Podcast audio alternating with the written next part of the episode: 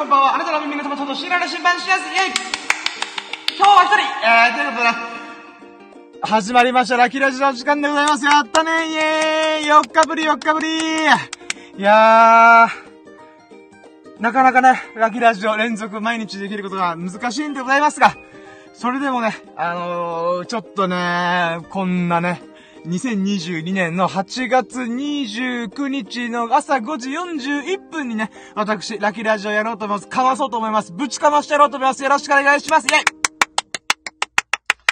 はい、えーとね、で、もう4日ぶりっていうことで、この、ラッキーがね、たまりに溜まってるわけよ。あー、4日の、4日のうちにね、私、もうとんでもねえラッキーがいっぱいあったなーっていうことで、ちょっとそれを振り返っていこうかなと思います。で、今回がね、えシャープ226ということで、タイトルがエーサー祭り15年ぶりの綿飴、え、ビリヤード大会の応援、そして、麻雀で数アンコという役満を出したことをたん、出せたことをね、もうこの盛りだくさんな日々を、4日をね、堪能したよっていうラッキーを語ろうと思います。イェイえ、でね、あの、まあ、今日は珍しくラッキーラジ一人なんだよね。いつも大体、エビスさんがね、いるタイミングで、よっしゃ、ラジオやりましょう、みたいな感じやるんだけど、あのー、今日もね、まあ、エビスさんとはちょこちょこ会ってるんだけども、うーん、まあ、今日はね、ちょっとみんな疲れてるってことで、えー、即解散して、僕もね、あの、一回寝て、まあ、3時間ぐらい仮眠してね、そこからのラッキーラジなんでね、寝起きでございます。あー、ちょ、鈍い、あ、鈍いって沖縄の方言か。あのー、眠気まなこな状態なんですけども、それでもね、テンション、ブチブチブチ上げて、やっていこうかなと思います。よろしくお願いします。はい、ということで行きましょう。やろうとも、準備はいいかようそシエロの新聞ブリズ、ささやかな日々の開け方のラジオ略してラッキーラジオ Here we go!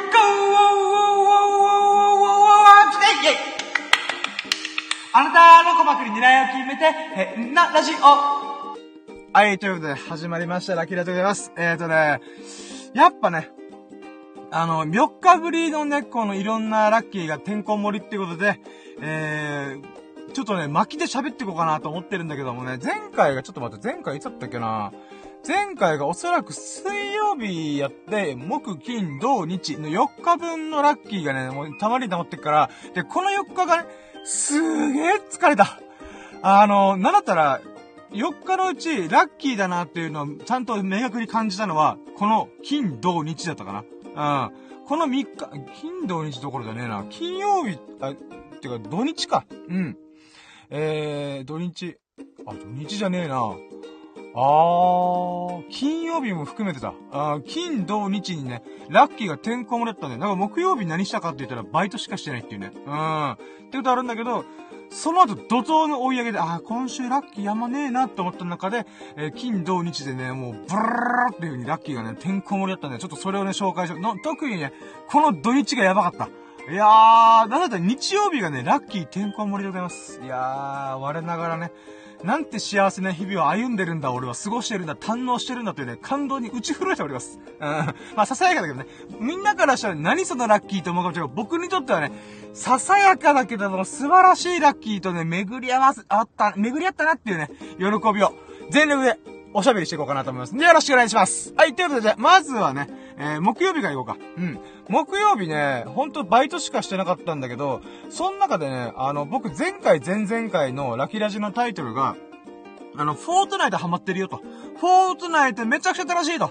で、フォートナイトって何ぞやと。で、まあ、前回、前々回聞いてる人は申し訳ないんだけど、もう一回話すると、フォートナイトっていうのは世界、あ、えっとね、うーん、PC オン、PC でね、オンラインゲーム。うん。ネットと随時接続した状態でやるゲームの中で、えー、世界のユーザー数が確かね、数億人いると言われてる、えー、もう化け物級のゲームタイトルなんだよね。うん。で、えー、まあ、無料でできるっていうのが特徴的なんだけど、無料でできて、かつ、えー、まあ、まあ、無料が一番でかいかな。うん。で、まあ、一番有名なもので言バトルロイヤルモードなんだよね。100人あ、オンライン上で100人を寄せ集めて、一つの島の中で、エリア、ある、ある限られたエリアの中で、えー、100人が、この、倒し合うみたいな。うん。バトルロイヤルをする。で、その中で100人中1位な、みんな競い合えみたいな感じで、やるゲームなんだけど、これがね、めちゃくちゃ面白い。うん。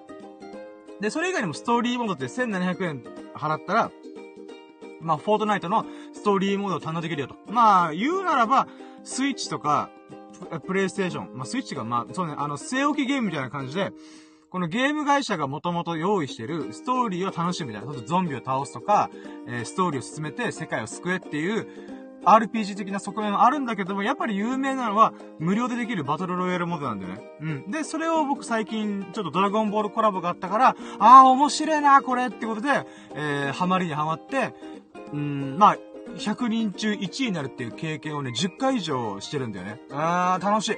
だからね、僕、1000、1000人と戦って、1000人、まあ、正確には990人、990人で戦って、え1位を10回取りました。イェイまあ、っていうのが、この前回、前々回のラッキーなんだよね。で、その中でドラゴンボールコラボで、あの、まあ、初めてね、フォートナイトで課金したりとか、まあ、課金って言ったらさ、なんかちょっと、何?深夜もうゲーム中毒みたいな、うん、ゲーム依存症入ってんじゃないのっていうかもしれないけど、そうじゃねえんだ。うん。僕もね、僕なりに考えがあって、今回課金したんだよ。まあ、言うてね、これで1万円課金するとちょっと話が違うと思うけど、今回課金したのが、まあ、1300円ぐらい。うん、1300、500、まあ、1400、500円ぐらいかな。うん。で、まあ一応ね、これサブスクリプション、月額課金制のやつを一回振り込んだんだけども、もう来月、来月が今、9, 9月の半ばにはやめようと思ってんだよね。うん。で、なんでそれをやったかっていうと、うーん、まあ、かっこよく言うとね、あくまでかっこよく言うとなんだけども、えー、私としては、うん。フォートナイトにこんだけ楽しませてもらってるんだから、ちゃんとね、対価をお支払いした方がいいな、とも思うんだわな。あで、その対価をお支払いすることによって、僕も僕でね、あの、フォートナイトを作ってくれた人、ありがとうと思って、しかもめちゃくちゃお得なパックで、ほんとね、1300円とかぐらいで払ってるけども、実質、このゲームの中でのコスパの良さで言うならば、4000円以上の価値を生んだんだよね。うん。すごいやりくりしまくった。うん。やりくりしまくったおかげで、私は1300円で4000円超えの、あの、価値をね、あのー、ゲーム内で堪能しました。うん。で、それも、まあ前回、前々回で語ったんだけども、今回、あの、語りたいのは、フォートナイトで、なんと、まあ、フォートナイト、なんとっていう、だいぶハードル上げたな。うん。あの、フォートナイトってコラボいっぱいしてんだよ。うん。例えばさっき言ったドラゴンボールとコラボしたりとか、な、ちょっと前だったらナルトとコラボしたりとか、まあそういうものがあるんだけども、例えばアメ、アメコミというか、マーベルシリーズとか、そういうところともコラボしたりするんだよね。で、今回の目玉になってるコラボが、スターウォーズなんだよ。ダース・ベイダーが出てくるんだよね。うんで、ダース・ベイダーが敵と、敵として出てくるところもあるんだけども、特徴的なのは、そのダース・ベイダーのキャラクターを使えるよ頑張ればっていう、うん、頑張ればっていうのはレベルを上げまくらなきゃいけないんだよね。で、このフォートナイトの中でレベルを上げるっていうのがあるんだけど、このレベルがね、この90まで上げないとダースベイダーはもらえないんだわ。なのでね、課金した上で、レベルを90まで上げないといけないから、なかなかめんどくせえんだよ。大変なんだよ。だけどね、僕さっきでドラゴンボールコラボでめちゃくちゃ楽しんでたから、やったぜーって言ったら、あれ？レベル 70? あれ？もうちょいで 90? あ、ダースベイダーゲットできるじゃんってことで、うん。急にね、あの、もうドラゴンボールコラボを堪能して、ふぅ、もういろいろやり尽くしたかなと思って、あ、ダースベイダー残ってると思って、うん。で、ダースベイダーをゲットするために、レベル上げをコツコツコツコツしてたんだよ。うん。で、まあ、結果から言うと、ダースベイダーのこのキャラクターをゲットできた。やったぜイエーイっていうラッキーなんだわな。あまあ、これが木曜、木曜日と金曜日にかけてのラッキーなんだけど、これね、あのー、ちょっと話させて。もう今日はね、あの、4日分のラッキー保つ。しかもその1個1個がもう語れるだけ語れる、語ることがもっと盛りだくさんなことだから、ちょっとね、長くなるけど、フォートレで興味ない人が、何それちょっとつまんねえな、みたいな、ラジオやめよう、みたいなこと、待って待って待って待って待って、あの、なかなか面白い、興味深い現象も今から説明するから、もうちょいラッキーラジ聞いてって。はい。でね、フォートナイトって、そのレベルがあるって聞くと、まあ、ドラクエとか、ファイナルファンタジーとか、そういうものを楽しんだ人からしたら、え、何？え、ってことは、レベルが強いやつ、つまりレベルが高いやつ、100レベルとか200レベルとか言ってるやつの方が有利なんじゃない？ゲーム強くなるんじゃない？と思うがちじゃん。思いがちじゃん。ドラクエで99までレベル上げたら、もう最強じゃん。うん。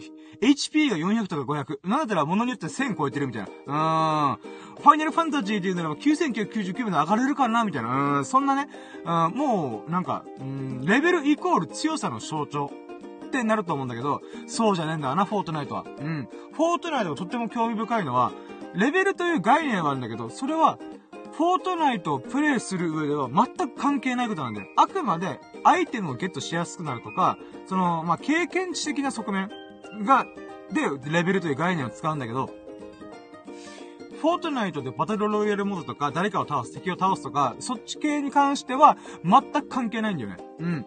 これがどういうことかっていうとね、フォートナイトは、新しく参入した人にも優しい、優しいっていう側面なんだよ。うん。あのね、ほんとフォートナイト数万、数億人単位でユーザーがいるし、まあ、アクティブユーザーだと何人かわかんないけども、それでも一回フォートナイトやったことがあるっていうのが数億人いるんだよ。うん、確実に。うん。で、そのフォートナイトの中でさ、その、やっぱ、新しく人が入ってほしいっていう運営側の要望があるんで、要望っていうか、あの、みんなにフォートナイトやってもらいたい。だからバトルロイヤルモードは無料にする。とか、えー、課金するときには、このコスチュームとか、か、なんていうか、うん、プレイ、自分が操作する。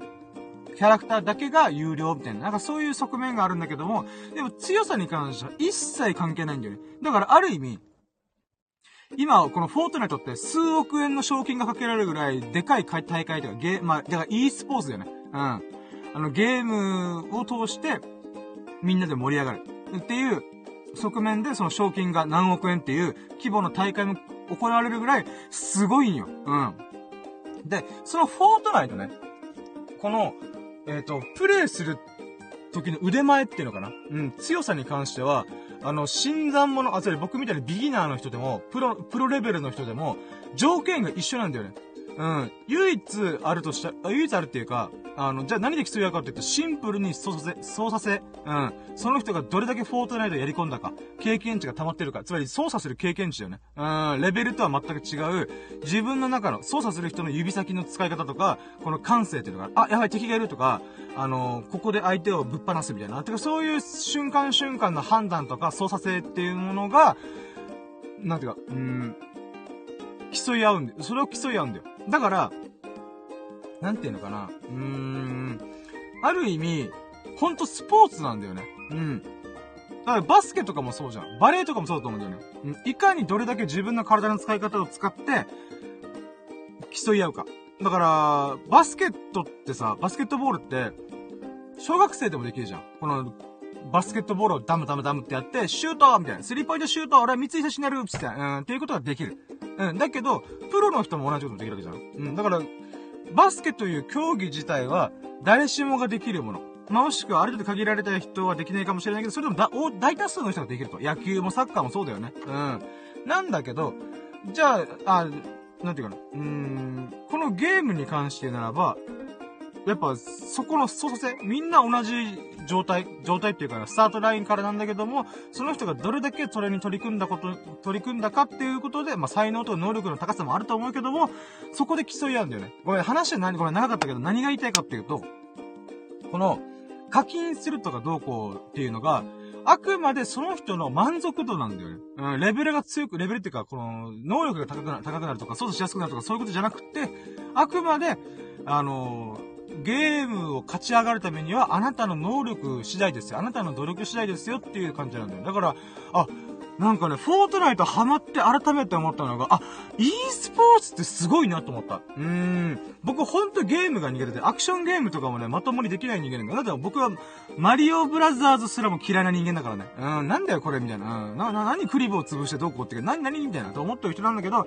苦手苦手と思ってるけども、それでもね、フォートナイトいろいろやってみて、ああ、こんな奥深い世界なんだなって感動に打ち震えて今ゲームを楽しんでるわけ。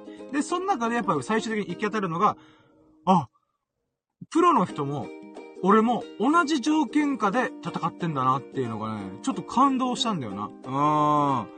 うーん。だから今回課金するに関しても別、あくまで自分の中の、なんていうのかな、ダースベイダー欲しいとか、あとドラゴンボール関係のキャラクター使えるようになりたいとか、そういったね、あくまで自分自身が、なんていうのかな、うーん、自分の好きなキャラクターを操作したいってだけの課金なんだよね。まあもちろんフォートナイト楽しいんだっていうことで、その側面で払った部分はあるんだけど、うん。で、それでコツコツコツコツレベル上げをして、えー、ダース・ベイダーのコスチュームというかな、キャラクターをゲットできたっていう、まあ、喜びがあったわけですよ。うーん。だからね、この e スポーツの本質っていうのかな、根源にやっと触れられたなと思ったんだ。うん。なんか今メタバースだったりとかさ、NFT とか、うん、Web3.0 とか、そういう新しい概念っていうか、新しいテクノロジーで世界中が湧き上がってるわけじゃん。うん。あ、これで次の時代来るぞみたいな。うん。ってみんな言うとるわけでございますよ。うん。だけど僕はその流れに一切、こう、なんていうかな、乗り切れてなかったんだよね。もちろんね、今でも乗り切れてないなと思うんだけど、まあ、その一個の、なんかね、とっかかりとして、じゃあまずはオンラインゲームのフォートナイトをやってみようと。世界数億人ユーザーを抱えてる、とんでもね、化け物ゲームタイトル。うん。これをやってみたら、何かしらわかるんじゃないかなと思って取り組んでたんだよね。なんだけども、やっぱね、アクションゲーム苦手だから、よくわかんねえなーってなってたわけ。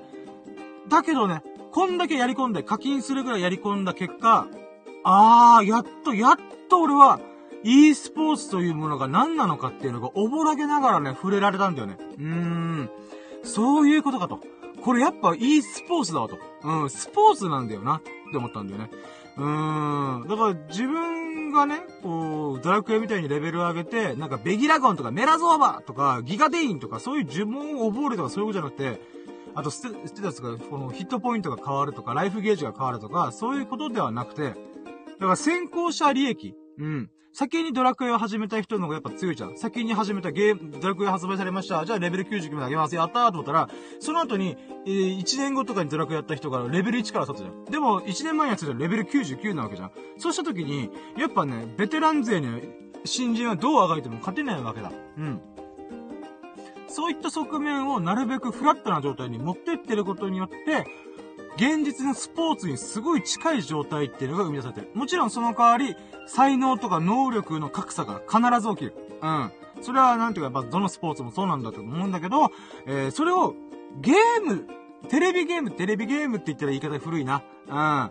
あの、まあ、e スポーツ、うん、まあ、そうだ、フォートナイトとかドラクエとか、マリオみたいな、この、まあ、ビデオゲームか。うん。映像を使った、えー、ゲーム。うん。で、それを巻き起こしてるっていうのが、とっても興味深いなと思った。うーん、ちょっとごめん、話まとまってないけども、アタック勝者は e スポーツとは何をもって e スポーツなのかっていうのをね、とってもね、実感できたっていうのがね、嬉しかったなうん。で、ちょっと話ずれるけど、フォートナイトそろそろ飽きた早い おい、一週間ぐらいめちゃくちゃやり込んで、あー、もうそろそろ飽きたなーって思い始めてる。うん。我ながら飽きんだ早と思った。うん。まあまあ、ちょっとね、あの、ダースベイダーゲットするまで頑張りたいなと思ったから、ダースベイダーゲットできた瞬間に、シュンってなっちゃった。うーん。やっぱね、わかりやすい目標っていうのが、これを手に入れるぞとか、これをね、遊べるぞっていう、えー、ものじゃねえと、私はね、うーん、やっぱちょっと飽きちゃうなと思った。うーん。まあ私はね、今に始まったじゃないし、飽き性で、飽き性でハマり性っていうのは私なんでね。うん。で、まあ、とりあえずそれでもね、あの、一回手つけてみるっていうことで、あのー、まあ、新しい学びと気づきがあったってことが、フォートナイトをやってね、まあ、飽きてしまったけども、飽き始めてしまってるけども、それでもね、うーん、得るものはいっぱいあったなっていう話でした。はい、10分くらい喋ってね、しょうもねえ話かもしれないけどね、あの、私としてはね、これはまた、私の人生を彩る、豊かな人生を彩る1ページだったんじゃないかなと思います。はい、じゃあ続いて次行こう。うん。続いてね、えー、土曜日になります。土曜日がね、もうまた盛りだくさんなんで、ちょっとこれを喋ろうと思います。ちょっと待ってね。水飲む。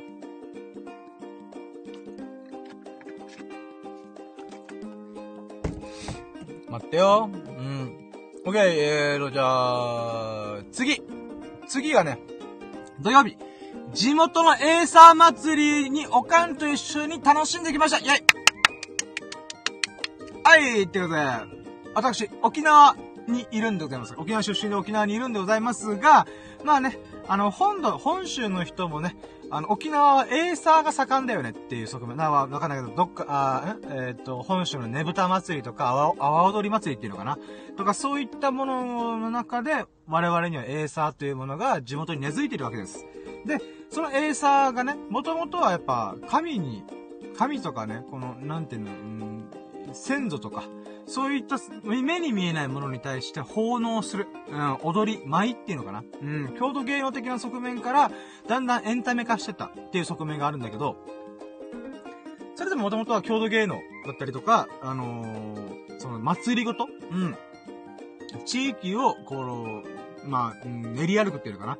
えー、地域を盛り上げるっていう側面は未だにそう、結びついてるんだよね。それが旧盆、沖縄の旧盆の時期に3日間かけて、道中ね、このエーサーの集団が、その町、その地元、その地域を練り歩くっていう、あのー、道中ねっていうのがあるんだよね。うん。で、その道中ねも8月の中旬ぐらいに無事に終わって、で、今回ね、その道中ねが終わった、この各地域の青年団体が、まあ、この市内だけでもめちゃくちゃ団体があるんだけど。多分10団体ぐらいあるんだよ。うん。で、その市内の団体の中で、みんな集まって、でっかい公園で、この、祭りをしようじゃないかと。エーサー大会、エーサー祭りをしようじゃないかっていうことで、えー、土曜日にありました。土日か。土日にありました。で、今回はね、土曜日に行ったんだけども、これもともとね、あの、僕がエーサーをやってる友人とかがね、いたんで、その流れで、あ、エーサー大会ってあんだ。あ、エーサー祭りってあるんだっていうのを知って、で、おかんにね、エーサー大会あるらしいけど行くって言ったら、あー、どうかな？仕事休めたら行きたいけどなーって言ってて、うん、あのー、じゃあ行くっつって、うん。あ、じゃあ行く、一緒に行くみたいな。あ、じゃああんた送ってみたいな感じで、バーってその日ね、あの、行ったんだわな。で、やっぱ沖縄まだね、夕方暑いから、だいたい7時、8時ぐらいに着いて、フィナーレ見れたら、同じかな？祭りの雰囲気楽しめたらいいかな？みたいな。って思ったんだろうな。うん。で、そしたらね、あのー、このエーサー祭り、市内だけでやるから、あとコロナ対策なのかな？の影響で、あんまり大々的に宣伝してなかったんだよ。うん。なんだけど、だから最初ね、あの、あれ、エーサー大会やってんのかなと思うぐらい、その太鼓の音とかも聞こえてこないんだよな。うん。え、全然聞こえてこないんだけど、と思ったんだけど、いざ会場に行ってみると、めっちゃ人いっぱいいたの。うん、びっくりした。えみたいな。うん、あんだけ宣伝弱かったのに、よくこんな人集まったなと。まあ、おそらくね、関係者とか、地元でその情報を手に入れた人が、まあ、僕らみたい、僕みたいなもんが、いっぱいいたんだろうね。うーん。で、それでこんだけ人いるし、その、まあ子供たち、うん、小学校、中学生、高校生ぐらいの子たちもいっぱいいたんだよね。やっぱ夏祭りっていうかな。あの、コロナ禍で祭りとかがいろいろ制限されてる中で、夏祭、あ、夏休みの最後、8月の最後の、あの、そういう祭りというかな、あの、晴れの日というか、特別な、非日常的な、あの、イベントがあるっていうことで、まあ、人がワンサがいたんだな。子供たちもいっぱいいた。うん。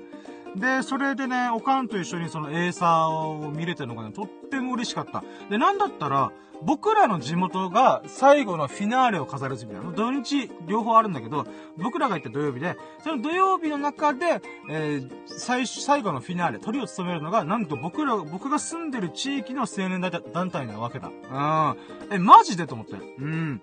で、それを見れて、なんていうか、やっぱいいね、等身大とか、まあ、有名なね、あの、英才の曲に、あ、曲に合わせて、うん。まあ、踊ってたりとかね、うん、太鼓どんどんどんどんやってたりとかしてたんだけども、まあ、そういったものをね、なんか見れてのがとっても嬉しかったんだよね。で、なんでかっていうと、僕ね、あのー、やっぱ、汗かかないから、暑さにすごい弱いんだよ。うん。すぐバテる。うん。熱中症になりかける。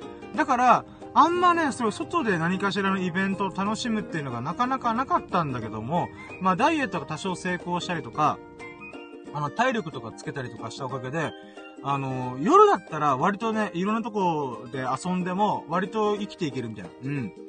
うん、っていう、体調が整い始めたんだわな。で、その流れでさ、ちっちゃい頃は、そういうイベントとか全く行けなかったんだけども、今になってね、あの、よし、行ってみようみたいな。まあ、人混みが多少あっても関係ねえや、行ってみようみたいな、うん、感じで行ったんだよね。だから、ま、夏祭り自体が行ったのがほんとね、あ15年ぶりとか、10年ぶりとか、うん。少なくとも20歳以降で僕、なんかね、あの、そういう地元のなんか祭り、出店がわーって並んでるとかの、えー、お祭りはね、ほとんど行ってないんじゃないかな。うん。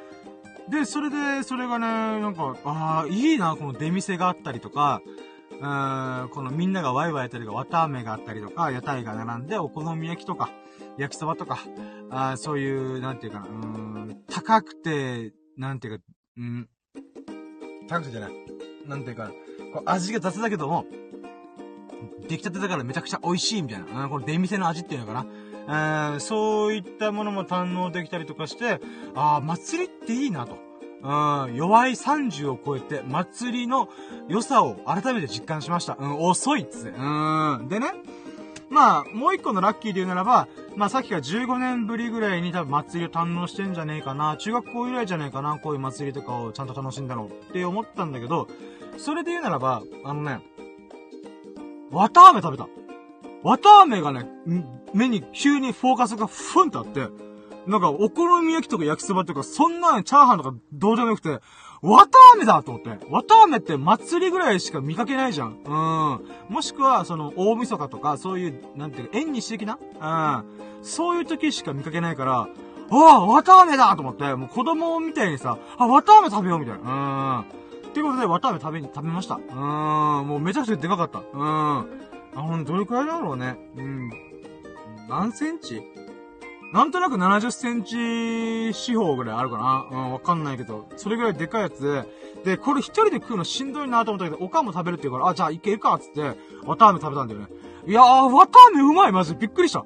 で、あんだけボリュームあるのに関わらず、食べたらシュワーってこの唾液と結びついて、この確か、綿飴の元々って砂糖をね、熱して、糸状になんかなるから、それをくるくるくるくるくるってまとめて出来上がったのが綿飴。だから逆を言えば、水分を含んだら結晶化してるんだよね。うん。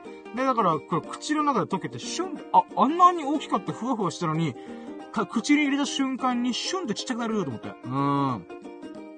だからね、あっちゅう間に綿飴食べきりました。びっくりした。え、綿飴もう食べた？みたいな。うん。でね、なんかそれがね、とっても良かったんだよな、私の中で。まあ、もちろんね、おかんと一緒に行けたところも、もう嬉しいんだわな。いやね、なんかまあ、弱い30にしておかんと一緒に祭り行くって、おめえ彼女はとか、うん、友人はとかなのかもしれないけどもさ、もうね、なんか、うーん、いや、ちょっとさ、話がちょっと締めっぽくなるけどさ、僕、父ちゃんをね、あの、高校生ぐらいの時に亡くなってて、で、まあ、おかんもね、言うてだいぶ年を重ねてきたから、そういった意味ではね、あのー、よく頭をよぎるんだよ。で、僕は友人が亡くなったりとか、まあ、父ちゃん亡くなったりとか、そういうことが人よりも多分多い人なんだよな。もちろんじいちゃんばあちゃん亡くなったりとかしてるし、うん、だからこそね、やっぱ、うん、人っていつか亡くなるんだなっていうのを強く感じるんだな、よくね。うん。だからこそ、今この瞬間をどれだけ楽しめるか、悔いのない人生をどれだけ歩めるかっていうものが私の人生のテーマの一個なんだよね。そういった意味では、あの、わかんない。マザコンがどうこうとかさ、なんか30にして、なんか親となんかこう、祭り行くって何こいつみたいな、うんってなるかもしれないけど、うーん、なんだろうな。んなもん関係ねえって僕思ってるから。うん。お前らがディスったところ、まあ、別にディス、面と向かってディスるとこないんだけど、もしディスる人がいたら、そのディスる人たちがお、ディスる人たちが俺の人生を担保してくれたか、保証してくれたかって保証してくれたか保証してくれたかやんや言うじゃん。うん。だからこそ、あー、じゃあ俺はおかんと一緒に祭りとか、どっかご飯食べに行ったりとか、そういった、なんていうかな、うーん、ささやかだけども、人生をね、こう、なんていうのかな、うん、満喫できてるなっていうことを選んだ方がいいなと思うわけよ。うん、ごめん、ちょっと話がまとまってないんだけども、まあ、ちょっと鬱憤があるわけだ。うーん。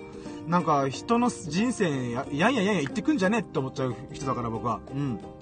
まあ、そういった中でね、あの、まあ、中学校、まあ30、30歳過ぎてるから今、まあだから人生の半分以降で改めてまたおかんとそういう風に夏祭り行ったりとか、エーサー、エーサーだったりとか花火を見に行ったりとか、そういったことができてるので、とっても俺幸せなことだなと思ってんだ。うーん。だって15の時とかさ、やっぱ友達と一緒にさ、祭り行きたいとか、親と一緒に行くってなんか恥ずかしいとかいう思春期の謎謎のね、あのー、なんか自意識があったけど、今だって思えば、まあまああれがあったからこそと思うんだけど、あのね、うーん、いつまでもいると思うなよ、親、みたいな。まあ、それはね、改めて思うけどね。うーん。まあごめんね、ちょっと話がちょっと締めっぽくなりました。もう、綿あみを食べたかのごとく、締めっぽくなりましたが、そういった中で、この、今回 A さん祭りで、あの、祭りというものを楽しんで、かつ、15年ぶりに綿あみを食べて、おかんと一緒に、この、お祭りをね、あのー、ブラブラ散歩しながら楽しめたってことがとってもね、嬉しかったなーと思ったわけでございます。うん。あとはね、そうね。なんかさ、エーサー、エーサーっていうか祭りか。お祭り。まあ、なんていうか、ライブフェスとか、そっちもある意味祭りなんだけど、今回言いたいのは、その地域の祭り。まあ、伝統的なもの、祭りとか、もしくは、うん、なんだろうな。の、ねぶた祭りとか。えそういった、なんか、日本の祭りごととかにちょっと結びついたもの？うん。っていうものをね、改めて思ったんだよ。これまた学びで気づきがあって、で、どういう学びで気づきがあったかっていうと、あのね、うーん、弱い30を超えて改めて思うのは、この、若い子たち、若い子たち言っても僕もまだ気持ちは若いつもりなんだけど、10代とか20代のこのエネルギッシュな感じってとってもいいなと思ったんだ。なんかさ、前、道ジュネとか見たときに、なんかね、おばあちゃんたちが、はー、道ジュネ頑張ってみんなみたいな。っていう風に応援してる人がいっぱいいたんだよね。しかもその時間が夜の11時なんだよ。え、おばあちゃんってまさかこの時間起きてんの？みたいな。で、思うような人たちが、その、え、青年会、まあ、えっとね、20代前後の子たちが全力でエーサーやってる様を見て、あー、すごいみたいな。っていう風に、もうなんかね、うーん、なんだろう、韓流スター、なんか韓流スターがペヨンジュンがみたいな、うん。なんかそういったものを応援してるおば、元気なおばちゃまたち、みたいな、うん。なんかそんな感じの瞬間に立っちゃったんだよね。で、その時に思ったのが、なんかね、そういう若者、わかる、あ、20代前後の、その、もう、ほとばしるようなエネルギッシュな感じ。それを見て、元気になるっていうのがあるなと思ったんだよね。で、それをちょっと僕もね、実感したんだよね。あ、なんかすげえなと思って。エネルギーがすげえと思う。熱狂だなと思ったのが。うん。僕もね、30になって、やっぱいろいろ人生を振り返ってみたらさ、なんか枯れてんなとか、しおれてんなとか、なんかと、縮こまってんなって思う瞬間が多々あるわけ。でもそんな中でさ、エーサーを全力でやってる青年たちとか若い人たちを見ると、ああ、俺も負けてらんねえなと。俺も俺で熱狂を生み出したいっていう風になんか熱量がね、伝播するんだわな。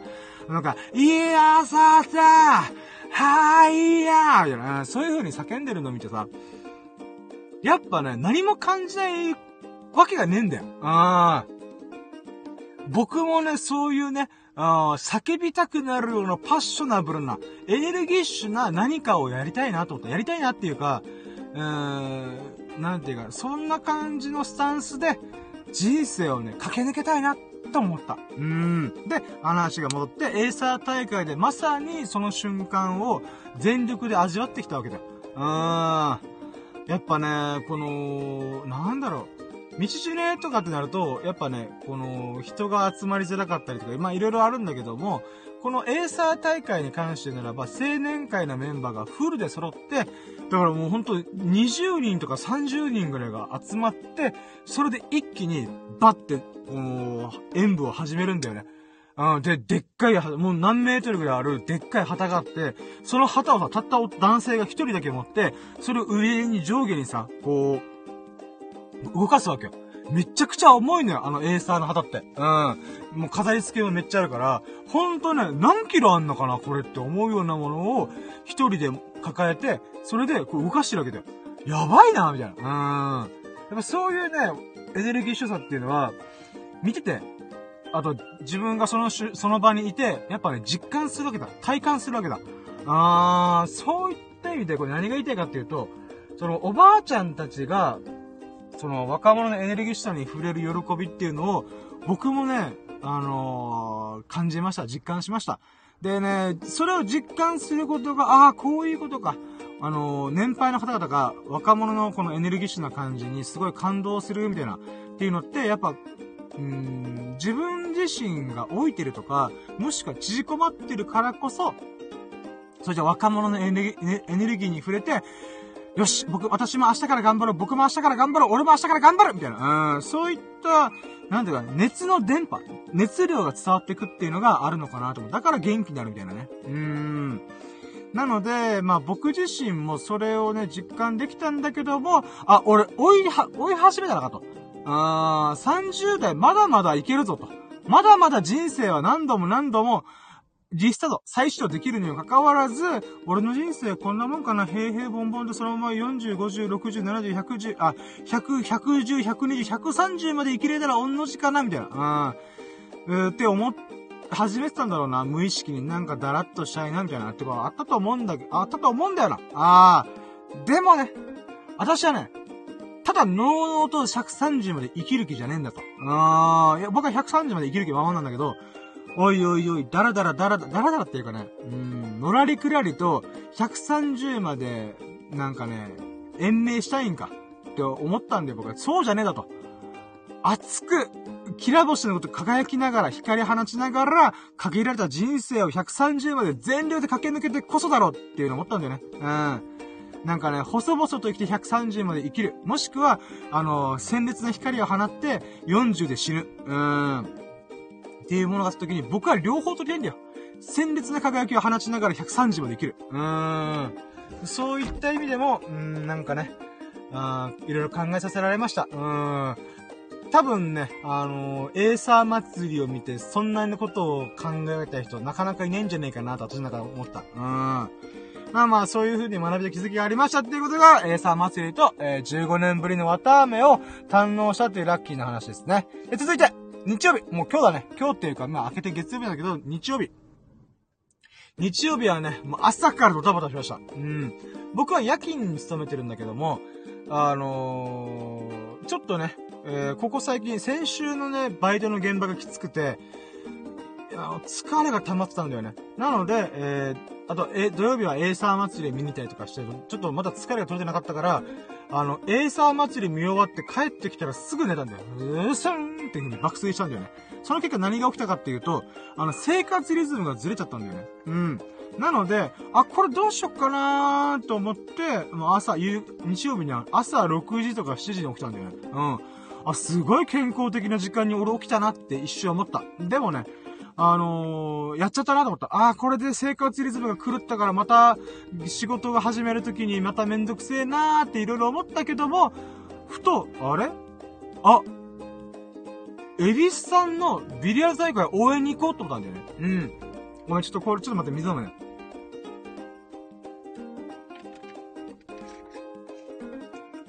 あのね、あの、前もちょっと話したの、1ヶ月前もラジオでしたんだけど、エビスさんが今ビリヤード、あ、まあ、エビスさんって僕の友人がいるんだけど、そのエビスさんがビリヤード大会に出場したんだよ、先月ね。人生で初めてビリヤード大会に出ました。で、僕は、まあ、そのラジオの時も言ったんだけど、僕はね、あ、ごめんね、暑くてちょっとエンジンかけて、クーラーつけております。僕はね、あのー、挑戦する人が好きなんだよ。うん。何かしら、じ、なんていうかな、うん、挑戦するだけじゃなくて、その人が本当に好きなんだなと、目をキラキラ輝かせながら取り組んでるっていうことがと、がね、なんかわかるんだよね。あ、この人今本当にこれが好きだから取り組んでんだなっていうのが、話してなんか実感する時があるんだよ。うん。で、それで言うならば、エビスさんはマジでビリヤードにドハマりしてんだよ。うん。本当に心の底から真剣に取り組んでる。うん。で、もちろんね、遊びの中で、なんか、のらりくらりと遊ぶ分には僕も多少ね、うん、なんか多分、今、今回のサムネイル使ってる麻雀とか、うん、そういったのがあるんだけど、でもね、エビスさんがすごいなと思ったのが、もう何度もね、本人の前でも喋ってるから言うけどさ、もう一回言うけど、大会に出る、それ、勝ち負けの領域に足を踏み込むっていう、えー、ことをしたんだよね、先月。うん。なんかさ、やっぱ、うんその、勝負の世界に本当に入り込むときって、とってもしんどいこととかきつい思いをすることが多いと思うんだよね。ただビリヤード楽しむだけだったりとかだったら、別にね、仲間内で楽しめば別、いいもんなんだよ。だけど、やっぱその好きが高じて、自分のレベルってどれくらいなんだろうなとか、もっともっとこの成長したい、もっと高みを目指したいって思った時に、やっぱり大会に出るしかないだろうっていう風にやっぱ思う部分があると思うんだよね。で、その時に自分の実力っていかほどのものかっていうのを、こう、良くも悪くも証明しに行くみたいな。うん、だから負けたら、あ、俺の実力こんなもんか。勝ったら、あ、俺こんなもん、この、これぐらいの実力あるったな、みたいな。うん。っていう風に、なんていうか、まあ、良くも悪くも、それが、客観的に、あのー、決められちゃうんだわな。うん。これが仲間内だけで、え、俺うまいやろ、みたいなってなったら、そりゃさ、比べるのが、その、数人、友人の中、数人友人の中で決められるから、えー、やっぱね、世の中の蛙大会を知らずっていう言葉だよね。うーん。なんだけど、この、エビスさんがビレ大会出るっていうことで、やっぱね、井の中の蛙が大会に飛び出すわけだ。うーん。で、エビスさんもやっぱ不安とかいろんな思いがあったっていうことをちょこちょこ聞いてはいるんだけども、その中で僕は、あんまね、この、まあ、ビリヤードは詳しくないし、大会っていうのはどんなものかって、まあ、応援に行ったけどさ、うん。あのー、なんだろうな。うん、そこの部分は僕にとってはあんまり重要じゃなくて、そういう、うしんどい気持ちとか、きつい気持ち、自分が負けてしまったら自分ってこんなもんなのかっていう風に、今までビリヤードが好きだったのに、なんか、ああ、もう俺ダメだっていう風に、なんかね、心打ち砕かれる瞬間とか絶対いっぱいあるはずなんだよ。うん。まあもうそういう瞬間とかいう話はちょこちょこ聞いてはいるけども、でもね、やっぱ、うん、そこにね、壁に挑んでく。うん、ぶつかりに行く。砕け散っても構わねえからっていう風に、腹をくくってね、あの、参加費払って、あの、日程合わせて、スケジューリング組んで、体調も調整して、仕事もいろいろやりな、やりくりしながら、それで1ヶ月、1ヶ月にまあ、その大会に合わせて1ヶ月調整して、合わせ、えー、取り組んでいく。うん、これがね、や、この流れ、このプロセスが私はすごい素晴らしいと思うんだよね。うん。あ、本気やってんだなっていうのをね、そういった姿こそが、その姿勢、スタイルこそが私はね、ビューティフル。美しい、面白い、興味深いと思うんだよ。うん。これ、話長かったけど、何を、今回何かっていうと、今回、えー、毎月ね、ビリヤード協会主催の大きい大会があるんだけど、その大会が、まあ、月に1回だから12ヶ月あるから12が、12回あるんだよな。その中で今月の、えー、大会にも出場するってことで、本当はね、あのー、ちょっと大、なんていうか、行けたら行きたいなっていうぐらいだったんだけど、まあちょっと僕夜勤やってるから、うん、実際行けるとかわかんないなと思って、えー、と思ったんだけど、あのね、何、もともとね、この大会にね、行くつもりで朝早起きしたつもりじゃないんだけど、あの、不思議とね、あの、自分の体に合う流れ、バイオリズムで、あの、寝て起きてを繰り返したら、あれ？日曜日の朝7時じゃんみたいな。うん。で、そこで思い立ってね、あのー、友人に、あの、エビスさんが大会出るっていうから、応援しに行かないっていう風に連絡したんだよね。だけど朝早かったし、約束もしなかったから、あのー、厳しいだろうなと思ったんだけど、とりあえずエビスさんに、応援には行きます、みたいな。うん。で、まあ、えっ、ー、と、10時から、大会が朝の10時から始まるから、まあ、朝7時じゃん、今。あその、その瞬間ね。だから、あ、洗濯物してから行こうと思ったんだよね。うん。で、まあ、沖縄ね、ピーカンバレーの日が多いから、よし、じゃあこのタイミングで、あの、洗濯物干してたら、昼には乾くだろうと。で、ビリヤード大会から帰ってきたら、あのー、いろいろ乾いてるだろうから、ちょうどいいやと思って、うん。あの、タオルケットとかね、あの、タオルとか自分の服とか、もういろんなものを一切合切洗濯物しました。あの、結論から言うと3回ぐらい洗濯機回しまくりました。あー、大変だった。やべえ、全然間に合わねえと思ったけど、まあ、とりあえずね、うーん。まあ、今日家帰ったらね、ふかふかのタオルケットに、あダイブできるかなと思うと、あの、たまんないですね。うん。で、まあ、熱い思いをしながら、洗濯物をして、よし、じゃあ、エビスタの大会応援に行くぞって、ブワーって、こう、車をかっ飛ばして、えー、着きましたと。で、その流れで、エビスタの大会を、じゃあ、見ましたと。でね、結論から言うと、エビスさんが、えー、2回負けて、大会終了したんだよね。うん。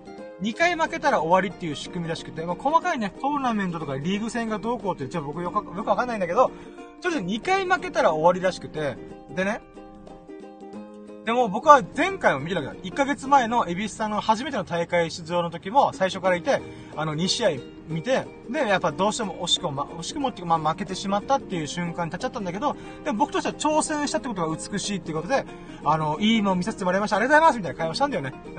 うん。で、今回また見た結果さ、あのー、とってもいいなと思った。それ何かっていうと、僕は前回全然、あ、前回見てるわけじゃん。で、今回の試合内容と見比べてみると、あのね、2試合目の1試合目あ、2試合ある中で、1試合目はね、まあ、負けてしまったかも、だけど、2, 2試合でも負けてしまったんだけども、1試合目の、なんていうかな、試合運びがね、めちゃくちゃ見応えあったの。え、すげえエビスさんみたいな。うーん、感動した。感動したって言ったらいいんだけど、まあ、うん、とっても見応えがあった。うん。な、どういうことかっていうと、まあ、エビスさんがこのビリヤードのランクが B だとした時に、対戦相手が SB って言って、エビスさんの1個上のランクの人と戦うんだよね。もちろんハンデがあって、このセットマッチするんだけど、ビリヤード9ボールっていうのがあって、それを、あのー、5セット先に取った方が勝ちとか、4セット勝った方が勝ちとか、まあそういうセット数を取り合うっていう、まあテニスとかに近いゲーム、あの、ルールでやるんだけど、その SB の人は5セット、5セット取らないといけない。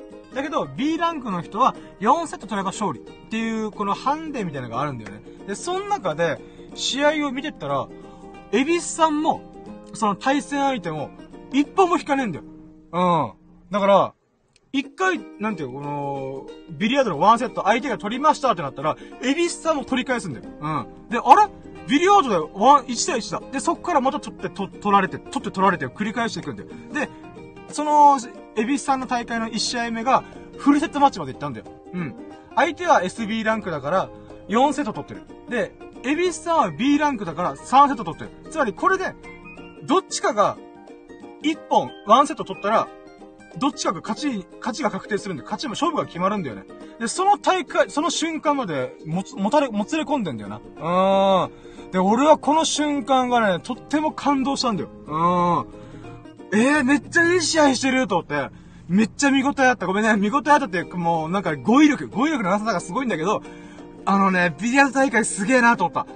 あれ、こんないい試合見れるんだと思って。うん。で、それもね、エビスさんが惜しくも負けてしまったんだけど、なんかね、あの、エビスさんもね、この前回の初めて大会出た時に比べたら、なんか、す、がすがしいような表情をした。それとってもね、見てて気持ちよかった。いや、相手の選手すごい強かったけども、あのー、検討しましたみたいな。で、僕もね、わー、すごい頑張ってましたねっていう風に、なんかね、あのーなんだろう、こう、たたえ、ほ、褒めた、褒め、褒めっていうか、称えることができた。検討を称えることができた。あー、それがね、とっても嬉しかった。で、2試合目。2試合目もね、これすごいなーと思ったんだけど、僕は瞬間的に、あ、このエビスさんが今対決してる人、多分強い人だ。ビリヤード上手い人だって思ったんだよね。うん。で、直感的に、あれ？この人多分すごいわと思って、で、蓋を開けてみたら、エビスさんストレート負けしたんだよ。うん。だから、最、えっ、ー、と、お互い同じランクで4セットかな取ったら勝ちっていうルールの中で、エビさんがね、手も足も出ないみたいな。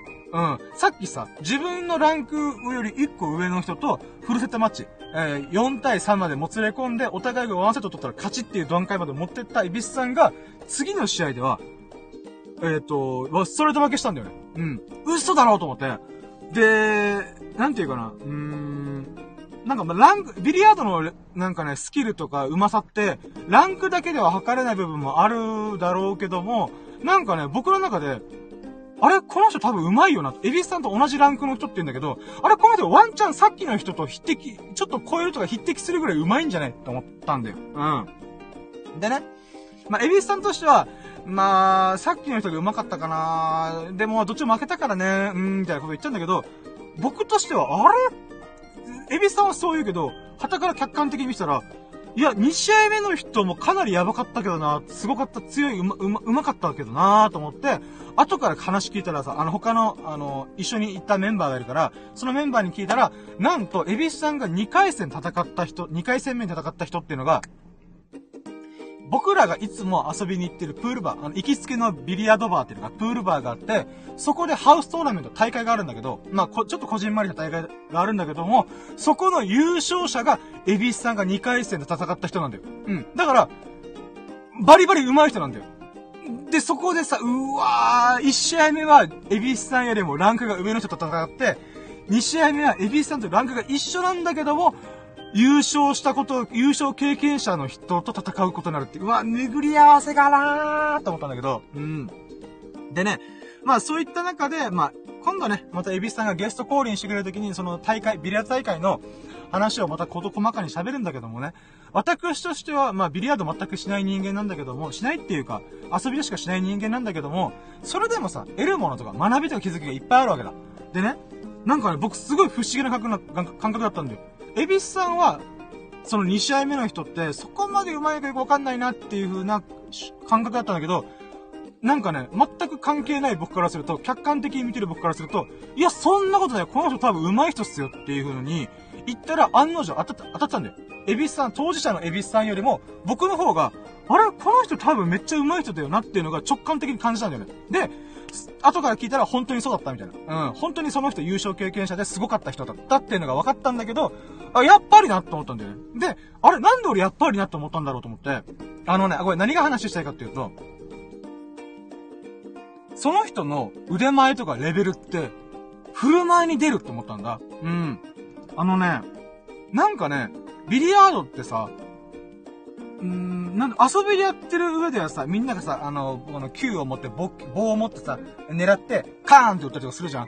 だけどさ、その大会に出るぐらいガチってる人、ビリヤードが本当に上手くて自分の自負があって腕試しというか、自分の実力どれくらいだろうとか、また成長しようとか高み、ビリヤードの高みを目指そうっていう人たちが、もうワンサかいる大会に出る。なんだったら、沖縄県のビリヤード協会が主催してる大会だから、なんていうか、まあ、うん、北部の人と遠方の人は来れるかわかんないけども、少なくとも、その、那覇市とか、浦添市とか、宜野湾市とか、まあ南部というのかな。あの、人がいっぱいいるっていうエリアの中で、まあ、みんな集まるから、沖縄県内のビリヤードの上手い人たちが集まってる大会なわけだ。で、その大会を全く素人のビリヤード初心者の僕が見てるわけだ。で、った時に、なんかね、あのー、一挙手一投足がビューティフルなんだよ。美しいの。なんかね、よくビリヤードってなんか、あれじゃん？紳士のスポーツとか、ま、スーツ着たりとか、なんかシャツつけて、チョッキつけてとか、なんかプロの大会ってそういうね、フォーマルな格好をする人多いじゃん。うん。で、なんかね、うーん、なんかわかんないけどさ、あのー、なんていうかな、茶道とか、なんか着物の着付けっていうのかな？なんかね、神社とかさ、能とか歌舞伎とか、歌舞伎はちょっと違うかな？だからそういう、まあ落語とかもそうか。そういう所作、振る舞いっていうのをすごい気をつけるじゃん。なんか例えば背筋をピンと伸ばして正座して、あの、立ち上がるときも、立ち上がるときも、あの、なんかうまくこう片足出して、あの、スッと立ち上げるみたいな。うん。とか、あの、踊りとかでも、まあ、沖縄の伝統芸能とかでもさ、頭を動かさない。まあ、どの芸能もそうかもしれないけど、普通人間って歩くときってどうしても、あのー、前に歩くときって、まあ、前に進んでんだけど、前後、前後に動くだけじゃなくて、上下にも動いてんだよ。頭の高さが、こう、歩くたびにさ、この意識してないと、あの、波を打ってんだよね。うん。アップダウンがあるんだよ。なんだけど、それすると、あんまり美しくないからってことで、所作の、振る舞いの世界で言うならば、なんていうか、その頭の高さを一定にするように歩くとかさ、そうした方が美しいとかいう細かい細かいものがあるわけじゃん。うん。で、僕、ビリヤードにもそれを感じたんだよ。あれ？所作がすごい美しいんですけど、みたいな。うん。例えば、ナインボールっていう風にボールをこのさ、あの、セットするときもさ、なんかさ、なん、なんだろうね。スッ、スッ、スッっていう風にボールを揃えていくんだよ。めっちゃ美しい揃え方すんな、みたいな。それは、その、ビリヤードのこの、なんていうか、ひし形のボールの置き方が美しいだけじゃなくて、置く瞬間を、スッ、スッ、スッ、早くて美しいんだよ。うん、正確だしね。うん。で、これ例えば僕がさ、ビリヤードの、やったじゃあナインボールやろうっつって必死型にボールをこうだったら、なんか、えーと、ここかなうん、ここかなうん、ここかなつって、うん、なんかね、うん、脱線置き方しかしないわけ。だけどさ、やっぱビリヤードいっぱいやってる人たちは、スッ、スッ、スッ、スッ、スッっていう風に揃えて、はい、やりましょうみたいな。うん、え、5秒で揃えたんだけど、みたいな。うん、早っみたいな。うん。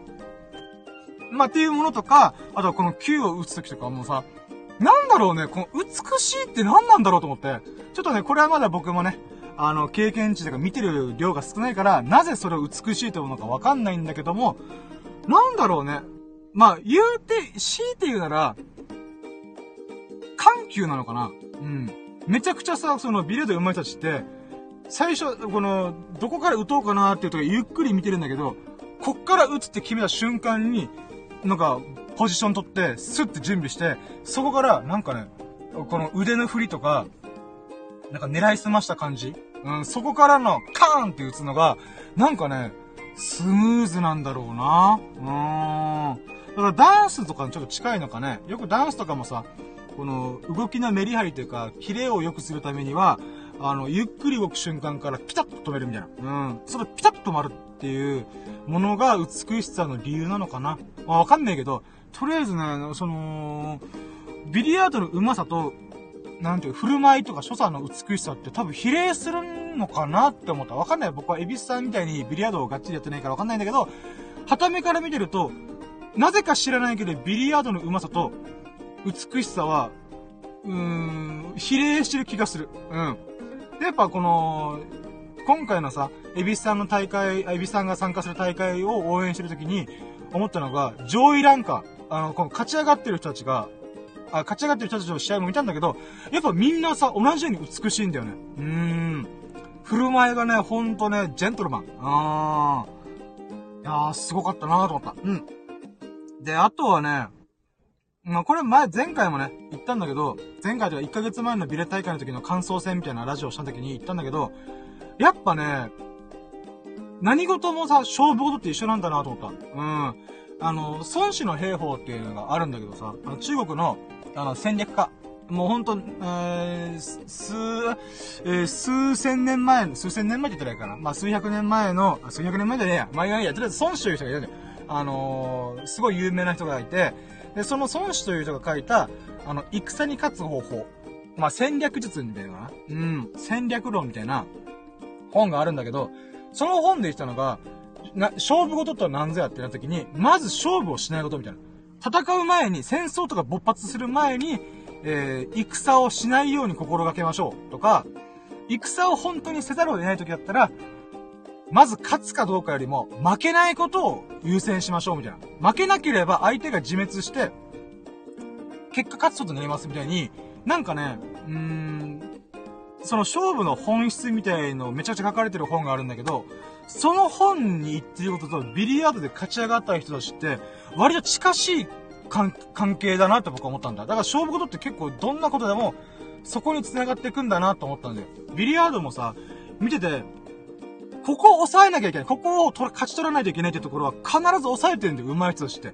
途中はちょっと具だったりとか、なんかなかなか入らないなっていう瞬間があったとしても、なんかね、あ、ここで、あの、この、9ボールとかで、1、2、3、4、5って順番の9番目までボールがあって、最後の9を入れたら勝ちなんだよ。だから最初に1、2、3が入ったとしても、最後の最後で9ボール、9個目のボールを入れられなかったら負けなんだよね。うん。そういった意味では、やっぱ最後の7、8、9ぐらいが、この抑えにかかるところなんだよね。うん。ここを抑えたら勝つからってことで、みんなそこをさ、抑えにかかるんだけども、やっぱね、上手い人はそこを抑えるがめっちゃ上手い。うん。最初調子悪いのかな、この人と思っても、最後の最後で、ああ、ここ決めるんだ、みたいな。うん、この難しいショット決めるんだ、みたいな。なんかね、そこをすごい感じた。だから最初全然調子が上がってなくても、最後のここは絶対外しちゃいけないところっていうのは必ず決めるんだよね。ああ、すげえなーと思った。よくさ、この勝負事とかで派手な方がなんかエンタメ性があるじゃんあ例えばバスケットとかでさ、このダンクシュートガーンって決めるとか、なんかバスケットで、あ、バスケットじゃないよ、サッカーだったら、あの、オーバーヘッドショットみたいな、うん、キャプテン翼よろしくの、その、パキューンって打ったりとかするじゃん。うん。やっぱ漫画とかアニメとか見てると、やっぱそういった派手なシチュエーションがある方が、なんか、あー、見事あるみたいな。うん、アメフトとかもそうだし、まあ、まあ、な、どんなスポーツでも、素人からすると、その勝負を決める瞬間に派手な何か技を決めるとか、ねそういった方がエンタメ性があるわけで盛り上がるわけじゃん。だけど、勝つか負けるかの世界で、だけで言うならば、えー、意外と地味なんだろうなとも思った。うん。負けなければいいんだから。負けなければいいってすごい言い方変だけど、うん。そしたら相手が勝手に自滅してくれるっていうのかな。うーん。だからね、意外や意外になんか、そういう勝負の世界って、本質っていうのが根本の根っこの部分は、どのスポーツ、どのジャンルになろうとも、あんまり変わらねえんだなーっていうのをめちゃくちゃ感じた今日、今回もね。うん。まあ、っていうのが、この、今回のビリヤード大会の、あの、得たものかな。見てて面白かったとっても。で、もちろん、エビスさん、あ、まだまだあった、あと一個あった。あまあ、エビスさん、まあ、エビスさんがね、ほんと、あほんと、目をキラキラ輝かせながら、あのー、ビリヤード楽しんでるな、勝負してるな、挑戦してるなっていうのを見れたのもとっても嬉しかった。で、それに伴って僕も僕で、えー、エビスさんのビリヤードの動画を撮りました。イェイあのね、前回大会出た時、大会応援しに行った時は、なんか動画撮っていいのか分かんなかったから、うん、大丈夫かなちょっとやめとこっかなみたいな感じで動画撮らなかったんだけど、今回はね、あの、しれっと撮ってました。んで、僕以外の撮ってる人いたから大丈夫だなと思って、あの、エビスタの大会をね、ちょこちょこちょこちょこ撮ったんだよ。うん。で、なんていうのかなうん。なんか、久々に動画撮るの楽しいなと思った。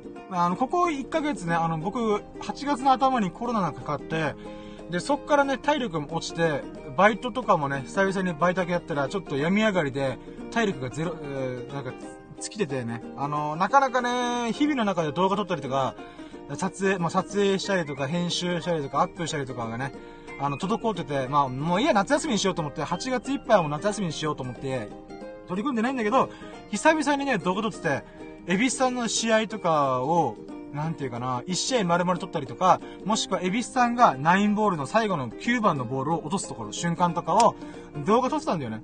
で、やっぱ改めてさ、あの、撮っててよかったなって思ったんだよ。なんでかっていうと、さっきさ、友人と一緒に、あの、エビさんの応援行かないって急に朝方行って、やっぱあの、あの、やっぱ時間が早かったから、あの、ちょっと間に合わなかったんだよね。なんだけど、後からね、その、ミルクくんという友人が来てくれたんだよね。で、それなんで来てくれたかというと、僕がね、みんなとのグループラインの中で、今、エビスさんが1セット目取りましたとか、2セット目も取りましたみたいな、っていうのを、その、9番のボール入れる瞬間の動画、もうほんと10秒とかの動画を、パッパッパっていう風に投げつけ、投げ送ってたんだよね。うん。で、それゆえにさ、なんか、その、臨場感っていうのかな。お、今まさにやってんだみたいな。うん。なんかそういうのが伝わったのか知らないけども、まあ、あの、魅力くんもね、あ、じゃあ俺俺も応援に行くわつって、まあ、駆けつけてくれたんだよね。うん、それがとっても嬉しい。なんでかっていうと、30分とか40分かかるから、あのー、地元からね、そのビリヤードする場所、大会の会場までが結構遠いから、あ、その時間を飛ばしてでも来てくれたんだっていう喜びもあったんだよね。うん。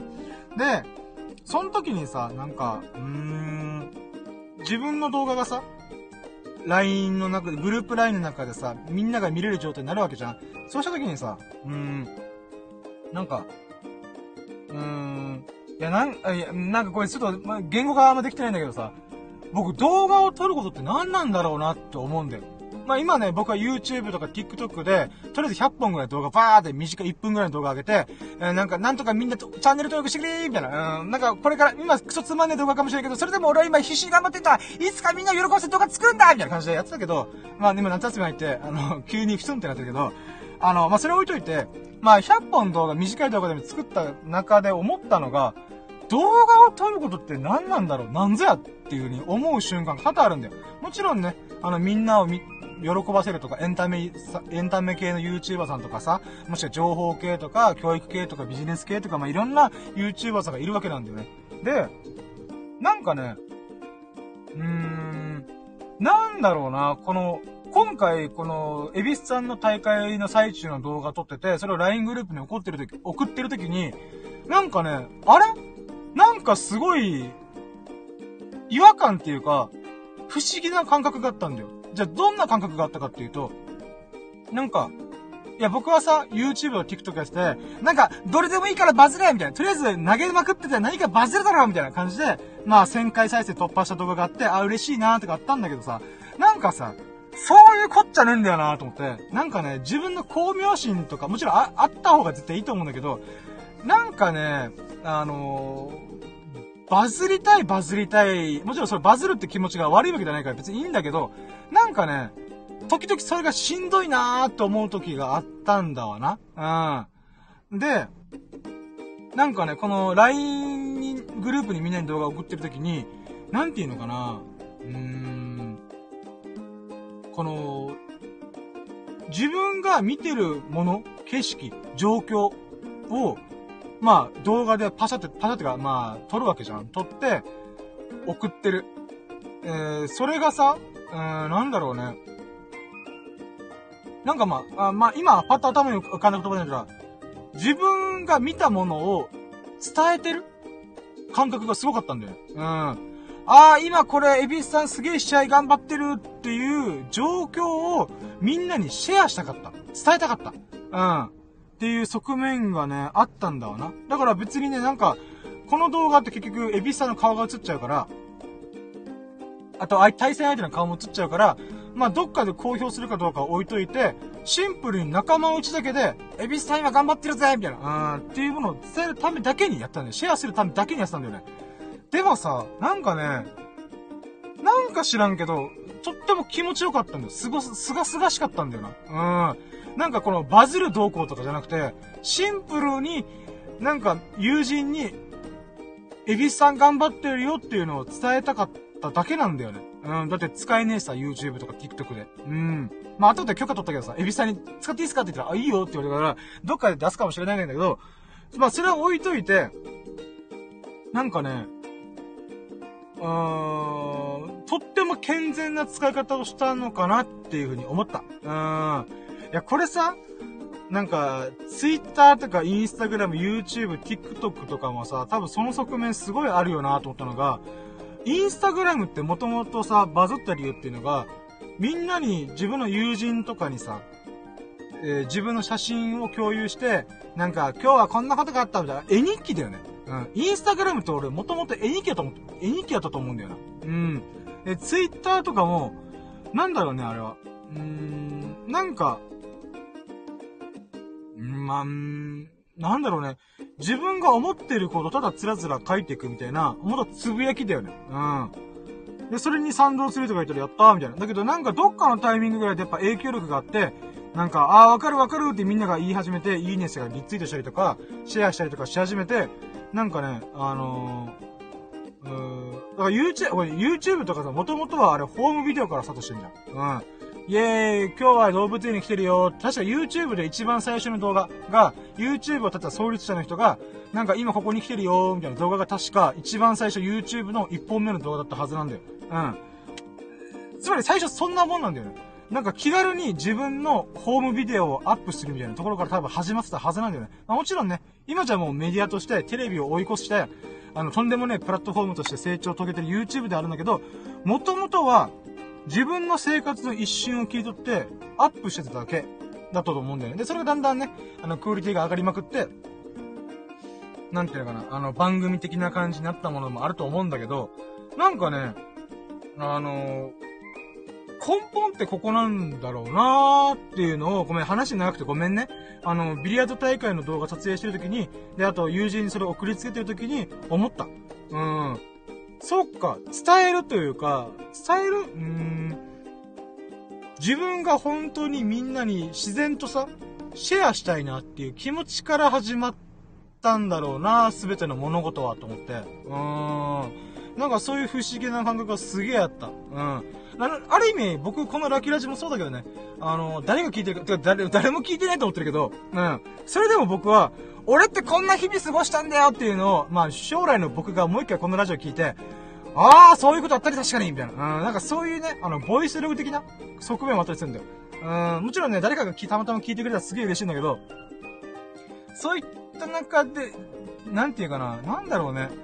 なんか、喋りたいっていうか、なんか伝えたい、残したい、なのかななんかわかんないんだけど、うん、まあそういった側面があるから今喋ってんだろうね。うん。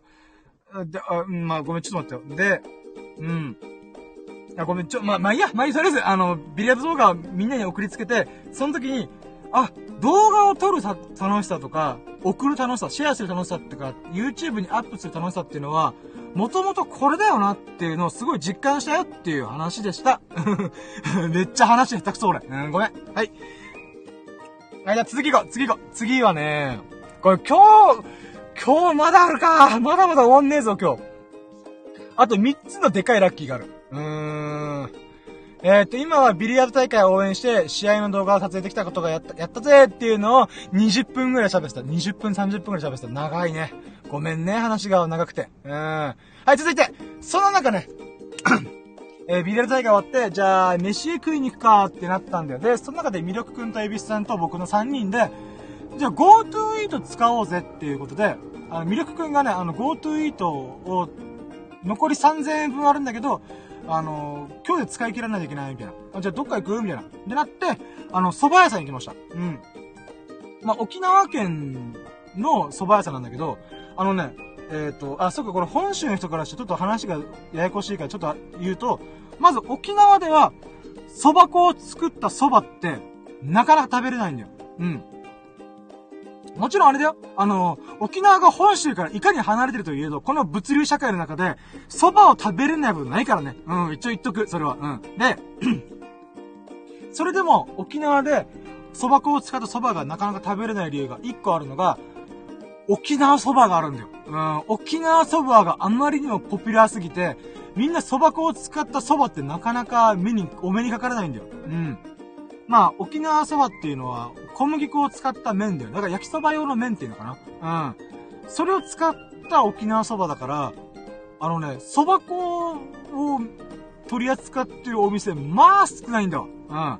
うん。で、今回ね、ミルクくんがね、蕎麦だ、蕎麦粉を使った蕎麦が大好きだから、まあ今日暑いから、さっぱりしようぜ、ザルそば食いに行こうぜってなったんだよね。で、そこで、どうせ行くんだったら、なんかね、その、よくあるチェーン店的な感じじゃなくて、なんか、行ったことないとこ行ってみないっていう流れで、今回行ったのが、和のみさんっていう、和のみ、和のみっていう、浦添市、沖縄県浦添市にある、えー、蕎麦、蕎麦粉せ、蕎麦粉の使った、うん、えっ、ー、と、日本蕎麦、日本蕎麦専門店のお店に行きました。イェで、ね、そこの蕎麦がめちゃくちゃうまかった。うん。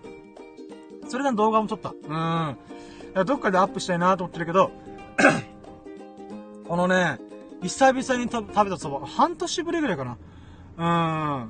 うん。で、それで蕎麦食べて、ああ、うめえなと思って、でね、なんかね、初めてからおすすめなんですかって言って、セットメニュー出てきたんだよな。そのセットメニューが天ぷらがあったりとか、そう、天ぷらもさ、本州の人聞いて驚け。沖縄天ぷらギトギト油の天ぷらがポピュラーだからね。うん、まあ、ちょっと独特な、なんか沖縄ローカルエイトの天ぷらだから、あのね、本州の人が食べてるような天ぷらではねえんだよ。本州の人が食べる天ぷらって、サクうまいじゃん。うん。沖縄の天ぷらって、ガリうまいだから。うん。ガリって食うから。あのね、なんか、粉が違うのかな？わかんないんだけど。うん。だから、やっぱ日本そば使ってるから、その本州仕様の天ぷらを出してくれたんだよね。それがめちゃくちゃうまかったんだな。うん。とか炊き込みご飯とか。うん。で、この蕎麦もさ、お店で手打ちしてるっつって、え、そうなんすか？みたいな店員さんと喋ってて、そしたらさ、会計するときにさ、この、蕎麦粉をゴリゴリゴリゴリゴリっていう、あの、あ、蕎麦の実か。あ、蕎麦の実があるじゃん。その蕎麦の実うん。があって、そのちっちゃい実がいっぱいあって、それを石臼で引くマシーンもあるんだよ。うん。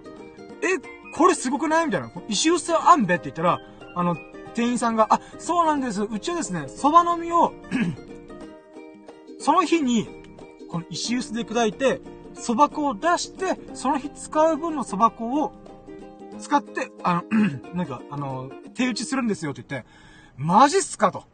手打ちどころか、なんか、あー、うーん、なんだろう。だいぶハンドメイド感あるよなと思った。うーん。わかんない。本州の人からしたらそれ当たり前だというかもしれんけど、私としてはね、あの、感動した。うん。だって沖縄そばはさ、いやー、うちはね、小麦から引いてるんですよとか言っていいってこと一個もないから、見たことないから、うん、そういった意味では、なんか蕎麦の実を使って、なんか、あのー、その場で石臼で引いて、あの、あ、その場で、その日で石臼で引いて、それ、なんていうかな。この蕎麦の風味がたっぷりある状態で あのー、蕎麦を食べたことがあんまないから、すごい、あー、なんか感動するわと思った。うん。で、もう一個あるのが、あの、ミルクくんが、どうせならデザートン食おうぜって言って、あ、いいよ、何、何食うのって。蕎麦プリンがあるってよって言うから、え、蕎麦プリン？みたいな。うん。で、蕎麦プリン食べてみたわけ。うん。正直ね、お、それって美味しいんか？蕎麦プリンってなんか、なんか、え、え、え？って俺思ったんだけど、食べてみんじゃん。めちゃくちゃうまかった。びっくりした。え、こんで、これが蕎麦プリンなの？みたいな。うん。で、あのね、これ、これね、ラジオで喋るような説明してるような話じゃないんだけど、まず、まあ、蕎麦の、蕎麦粉とプリンが混ぜ合わさったやつがあるんだけど、その下の方にさ、あの、小豆的なものが入ってんだよ。うん。小豆と、プリンと小豆をこの、なんていうか混ぜた味。だから、まずプリンが、二層構造なんだよ。二つの層に分かれてんだよ。うん。下の方は小豆プリン的な層と、上の方は蕎麦プリン。で、その上に、プリンといえばカラメルじゃん？うん。この、甘い甘い汁じゃん。だから、んー、食べてみて、あれ？これカラメルかな？あれなんか違う？これ、黒蜜じゃんと思って。もうめちゃくちゃ和なわけ。和の感じすげえなと思って。うん。一ジャパニーズスタイルじゃん、この野郎と思って。で、で、そこの上にさ、このプリンの真ん中に、あの、生クリームがちょこんと乗せて、あ、なんか、洒落てんじゃん？洒落てんじゃん？みたいな感じで思って、なんかね、なんか、チップス、チップスっていうか、あのね、プリンの上にちょっとね、パラパラパラパラーってまぶされてるのがあって、なんだろうな、これってよくよく見たら、蕎麦の実なんだよね。うん。蕎麦の実のそのちっちゃいものがさ、ちょっとまあ、パラパラパラってまぶされてんの。で、とりあえずまあ食うかって食うじゃん。めちゃくちゃうまかった。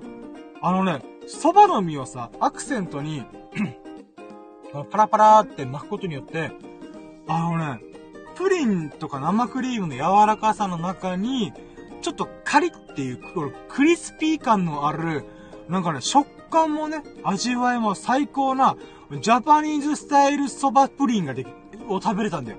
あー、これがめちゃくちゃうまかった。あー、さすがだね、と思った。うん。で、後から気づいたのが、その和のみさんっていうのは実は、数年前に、蕎麦大好きなミルクくんが、あれ？ここに蕎麦屋さんあんだ。あ、今度行ってみようぜって言ったお店だったらしくて。うん。で、その場に僕もいたから、え、数年ぶりのワンピース張りの伏線回収やんけーと思って、人生とはワンダフルだなと思った。うん。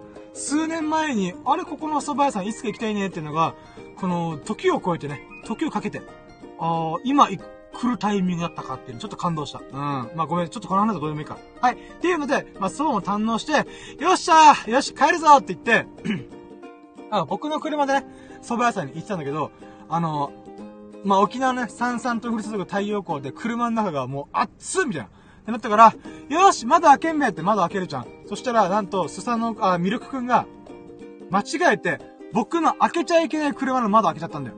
なんでかっていうと、僕窓がね、閉まりはするんだけど、あ、閉まりは、開けはする。窓が開くんだけど、閉まらないっていう謎の現象が起きてて、でね、これ調べたら、その修理をするだけで数万円かかるって書かれ、言われてて、わあ、もう数万円払うぐらいだったら、あの、窓開けないようにしようって思ったんだよね。そしたら俺がそれを言言ってなかったから、あ、じゃあ窓開けるわつって、ミルクくんが、開けちゃいけない窓を開けちゃったんだよ。で、その結果ね、窓が閉まらないっていうハプニングが起きました。うわーだって、こんな暑い中でおめえクーラー効かないじゃんみたいな。うん。っていう、吸ったもんだがあって、しょうがねえから、僕んちみんなで行って、みんなで工具を、あの、持ってきてもらって、僕はね、車の整備とか全くできない人間なんだけど、エビスさんとミルク君がそういう DIY とか、なんていうか、車の設定とか、オイル交換とか、バッテリー交換とか、なんていうか、細かい、あ、こま、ちょっとしたね、あのー、DIY ができるんで。で、その、流れで、じゃあ、ちょっと俺らで、窓、を戻せないかどうかを、ちょっとやってみるわって言って、あのね、まあ、家帰った車庫に車入れて、扉をさ、開けるじゃん。この、後部座席のドアを開けて、で、まあ、窓が 上がらないわけだ。あの、閉まらないわけだ。だから、何をしたかっていうと、ドアの内割り剥がした。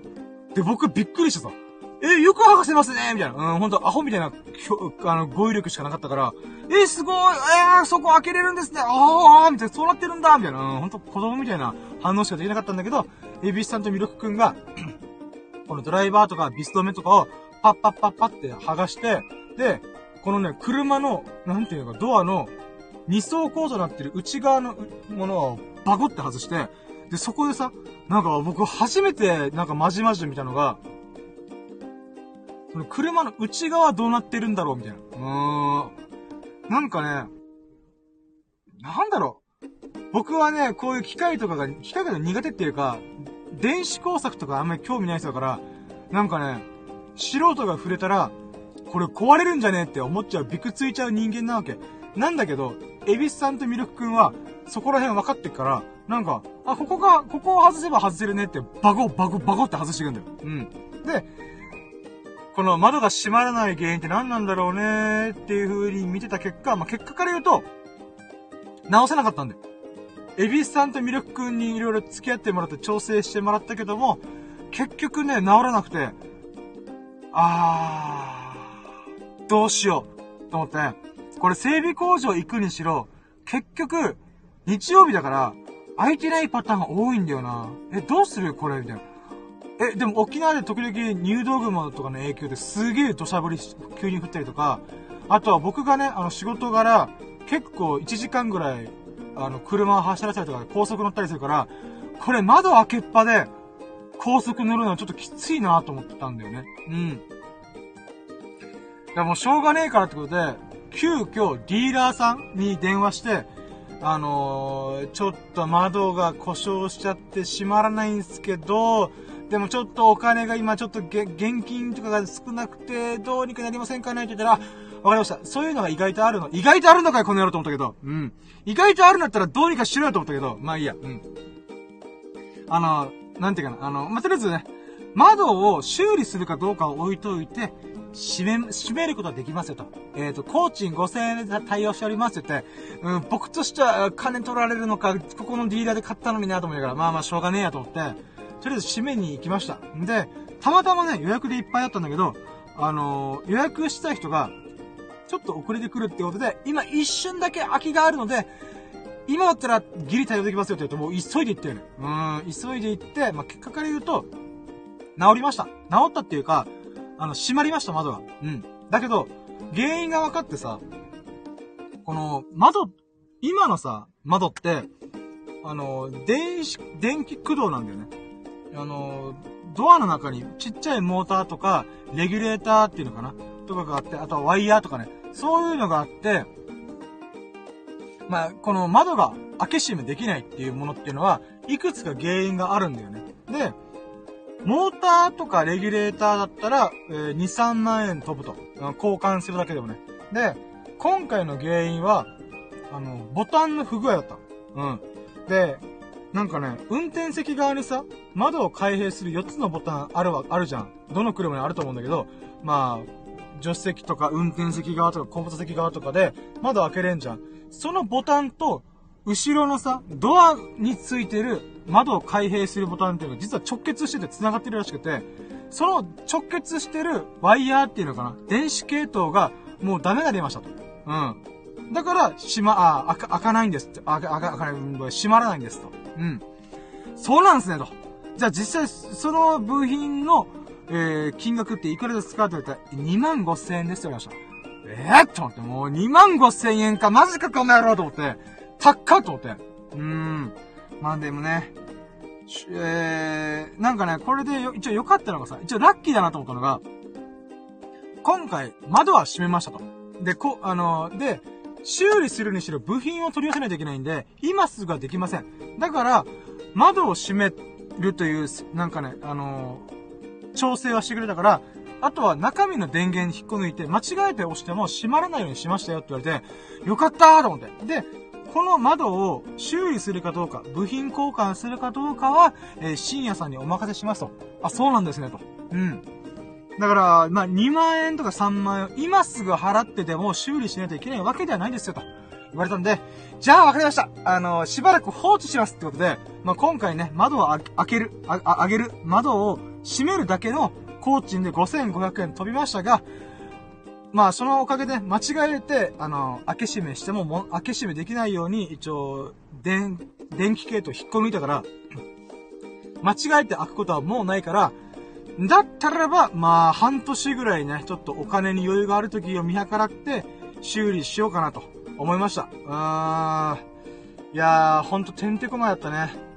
だからまあ、うん、ごめんね、この話が何が言いたいかっていうと、あの、魅力くん、エビスさん、その窓の修理とかに付き合ってくれてありがとう。あと自分の中で内張り剥がすっていうのを、まじまじと見れてとっても良かったです。うーん。え、こんな風に車の構造なってんだなと。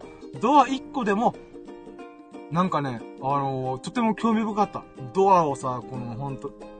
なんかさ、素人から、車全くわかんない素人からすると、窓のドアとかドアのパーツってどうやって取り付けてんのって思うぐらいさ、継ぎ目がないじゃん。うん、ドライバーとかどっから、ドライバーネジ穴とか見当たらないじゃん、ほとんど。うん。そういった中でさ、エビスさんとミルクくんが、こう、テキパキと動きながら、いろんな箇所さ、バコバコで、なんか、ネジ取って、またバコバコバコって外して、うーん、ここがこうなってて、とか、ワイヤーとかを触るわけよ。私としてはね、もうすごいなと思って。僕そういうワイヤー触ったら感電するんじゃないかとか、なんか、このワイヤーを引きちぎってしまうんじゃないかってビクビクするんだけども、なんかね、そういう様子をね、まじまじと見れたことがね、よかったなと思って。うん。まあなんかね、あん、あんまない経験ができたっていうことが、まあ本当窓が閉まらなかったらすげえアンラッキーなんだけど、あの、よかったなと思いました。はい。えー、ラストその後、あのー、もともとね、その日の夜麻雀する予定だったから、よっしゃ、なんとか窓の修理も終わったから、今から麻雀するべって言って、あのー、麻雀やり、やりに行ったんだよ。で、まあ、エビスタ魅力くん僕の3人打ち麻雀をやったんで、はい、やーっとやーっとね、今回のライブ配信の背景サンネルに使ってる、あとはまあ、タイトルの最後に当てる、えー、数アンコを出したっていうラッキーをね、語ろうと思います。まあ今喋ったけど結論言っちゃったけど、3人打ち麻雀で、えー、数アンコ出せましたイェイやったぞ、100万うーん。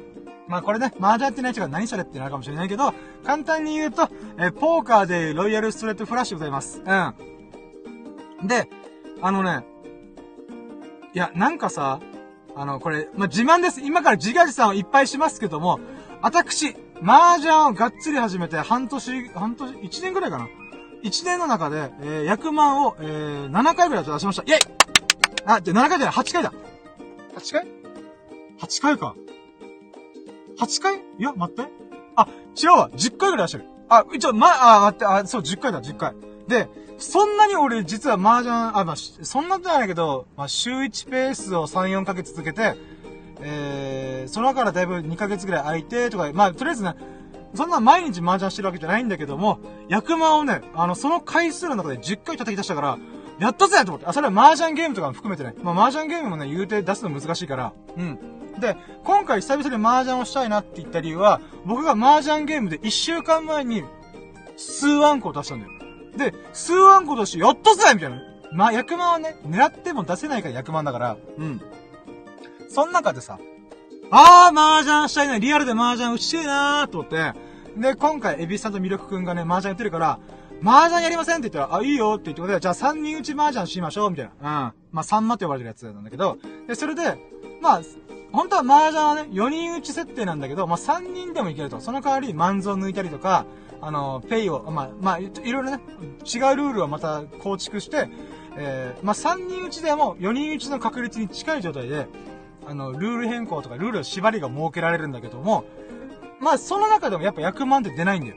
あのね、ちょっと、確かね、4人打ちで100万を出すって言ったら、確か2000回打たないと出なかったはずなんだよ。例えば国士無双とか数暗号とか、まあ中連ポーズとかもレベルが違うけど、とりあえずに100万って、まあ出ないから100万なんだよ。狙っても出せないから100万なんだけど、で、えっ、ー、と、麻雀の範囲の数の確率上、えー、確かね、さっき言った通り4人打ちだと、えー、数千回打って、やっと、国士無双とか数暗号とかができたはず、そういう確率なんだけど、で、じゃあ3人打ち、3、4人だったのが3人だったらさ、確率がやっぱどうしても上がるんだよ。つまり、さっき数千回打たれた出ない国士無双、数千回だったかなまあまあ、とりあえず、100万ってのはそれぐらいの確率出るんだけど、それが3人打ちだとやっぱ、出やすくなるの多少。でも出やすくなると言っても、めちゃくちゃ大変なんだよ。数暗号の出る確率を計算したやつを調べてみたんだよ。そしたら、500回。約5、あ、待って、違う、?400 回か。ごめん、ちょっと400回。400回打たないと、数暗号とか国士無双出ないらしいんだよ。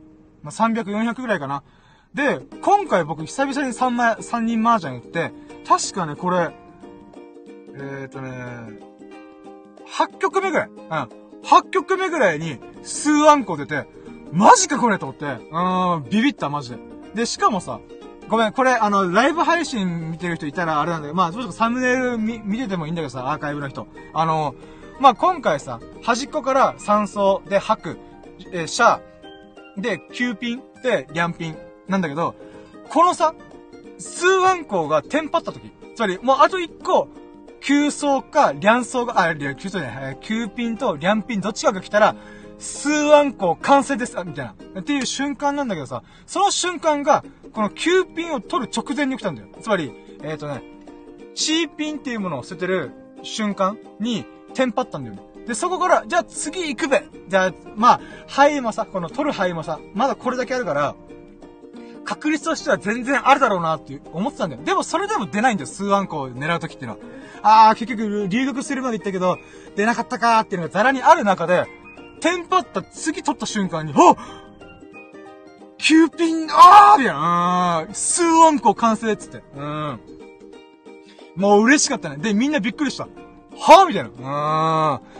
うん。嘘だろ、深夜、ここで数案個出すば、みたいな。うん。で、僕さ、なんていうか、結構極端な麻雀打つよねって言われてて、あの、僕、まあ、あれ、さっきも言ったけど、あの、まあ、1年ぐらい麻雀をちょこちょこやってて、100万出る確率が、いつも打ってるメンバーの中でぶっちぎり1位だから、あのね、深夜、100万か、安い手でどっちかしか上がらんよなって言われて、あのー、まあ、だから泣いてさ、あポンチーカンとか言って、あのー、安い手で上がっていく。っていうスタイルか、100万で、なんかね、一発逆転ホームランを打つみたいな、の、なんか極端な戦法をしてるなっていう中で、まあ、最近はね、ちょっと手堅い麻雀ばっかしたから、まあ、例えば、あの、リーチとか面前を保つとか、そういうことしたんだよね。で、面前を保つってことをちょこちょこやり始めて、もう最初はさ、あの、ポンとかチーとかで泣きまくって、早上がりして、もう食いたんだよね。あのー、なんタンヤをさ、パパパって作って、よし上がり、よし上がりっていう風に、連チャンでなんとか点数上げていくみたいな、こすいて使ってたんだけど、まあ、こすいてというか、まあ、うん、そういう戦略だったんだけど、なんかね、面前が揃える。つまり、泣かない。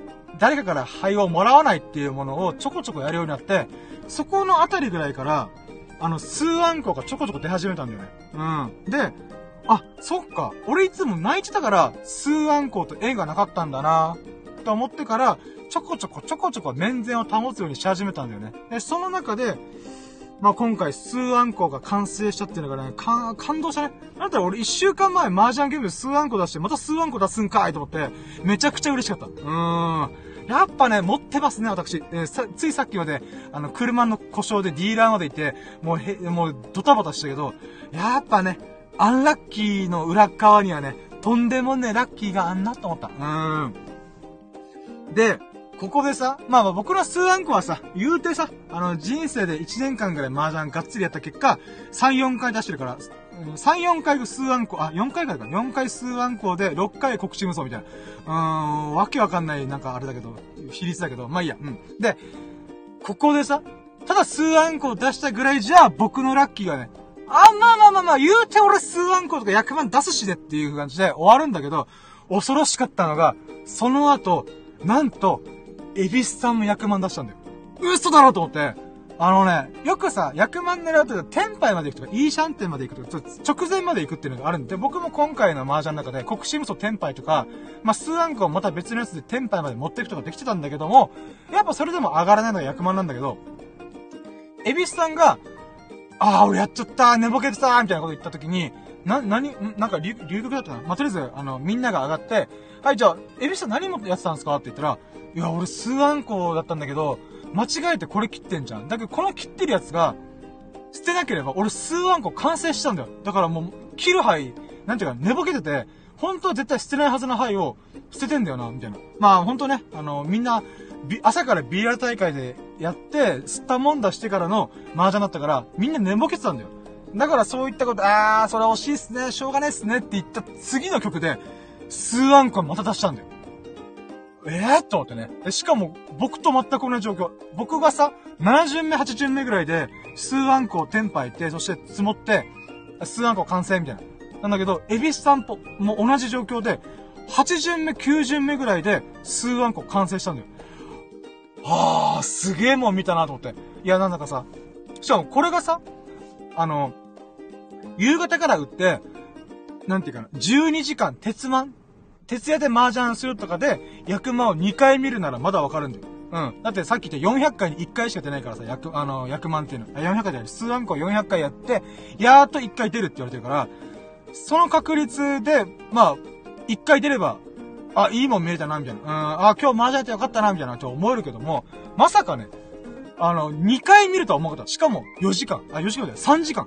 3時間のうちで3人打ち麻雀で、だから1.5時間に1回役場見てるっていう謎の現象を我々体感したんだよ。で、なんかね、不思議なんだけどさ、僕も役満のテンパイとかちょこちょこ多くて、エビスさんもさ、ツーイーソーと、国士無双、あ、国士無双違ったか。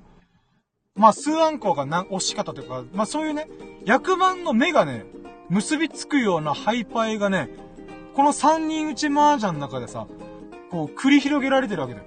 だからさ、すげえなと思って。うーん。なんかね、あ、今日は麻雀するべくして麻雀することになったんだなーって、なんか謎のね、あのー、感慨深いものがありました。いや、僕もさ、ちょこちょこ1年間ぐらい麻雀やってるけどさ、役満を1日で2回見るのって確かなかったかなぁちょっとうろ覚えだけど、うん。まあね、もういいもん見れたなと思いました。うん。いや、数あんこをね、うん。出せたの嬉しかったな。あー。なんだったら、あれだからね、前、確か僕、リンシャン解放から数あんこも出したからさ、あ神がかってんなと我ながら思いながらね、うーん、まあ、いつかね、竜イーソーとか中連ポートを出してね、うーん、まあ、中連ポート出したらさ、あのー、次の日死ぬって言われてるけど、あ死ぬっていうか、出したやつは運を使い果たし死ぬって言われるぐらい、とんでもねえ確率なんだけど、まあ、いつかね、人生、長い長い人生の中で、中連ポートを一回は拝みたいなと思ってる。うーん。まあ、っていうのが、あこの、この今日の麻雀のあれかな？うん、あ、で、その後あれだ。あの、別の友人が仕事終わって駆けつけて1時間ぐらい4人打ちしないって言われて、あの、まあ、久々に4人打ち麻雀もできて、あの、楽しかったんで、そうね。まあ、それに関してはまあ、うん。そうね。僕も100万がどうこうっていうよりは安い手を作って、パパパってやって、あの、勝ち上がって5万点、4万5千点ぐらいかな。で、勝ち上がりました。イェイ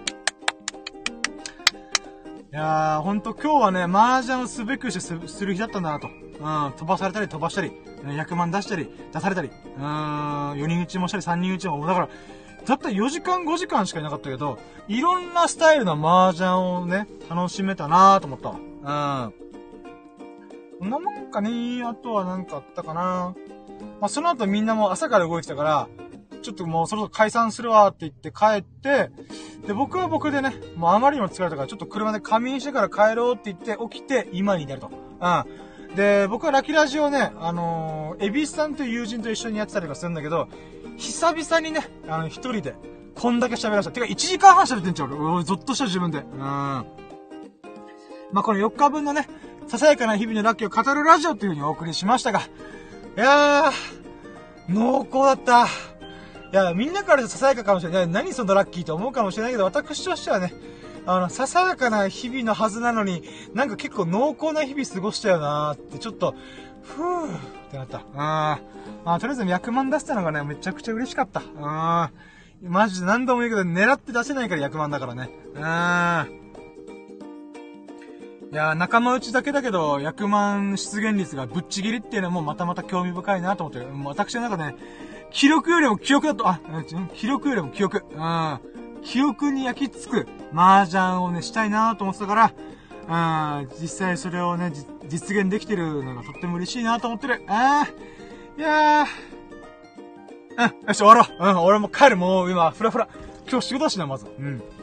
はい、ということで、1時間半にあたり、えー、ラッキーラジオお送りしてまいりましたが、私のね、ささやかな日々の濃厚なラッキーをお送りしておりました。いやー、幸せラッキーハッピー。あー、最高だわ、俺。俺の人生最高。日々最高。うん。はい、ということで、えー、もしね、よろしければ、まあ、そんなね、わけわかんないラジオだけど、まあ、応援するよとか、あ、面白かったじゃん、深夜いい日々過ごしてんな、みたいな、俺も頑張ろうわ、みたいな、と思ってくれていましたら、ハートマーク、コメント、フォローしてもらえるととっても嬉しいんでよろしくお願いします。そしてね、えー、僕今動画ちょっとお休みしてるんですけども、YouTube、TikTok ちょこちょこちょこちょこスタートしようかなと思い始めてますんで、ぜひともね、プロフィール欄からチェケラーしてくれると嬉しいです。よろしくお願いします。